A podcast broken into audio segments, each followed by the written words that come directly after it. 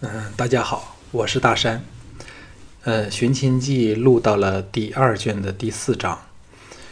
嗯，在之前的章节中，嗯，我用了很多的假声来扮演呃书中呃女子的发音。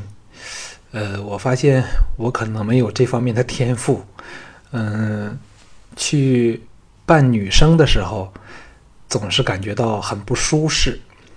嗯，不能够很很清晰的，或者是不能够表达出我自己呃真正的读书时的那种情感和我对这本书的理解。呃，所以说在接下来的章节，我会尽量的用自己的声音来读完这本书。嗯，中间可能也会掺杂一些，就是。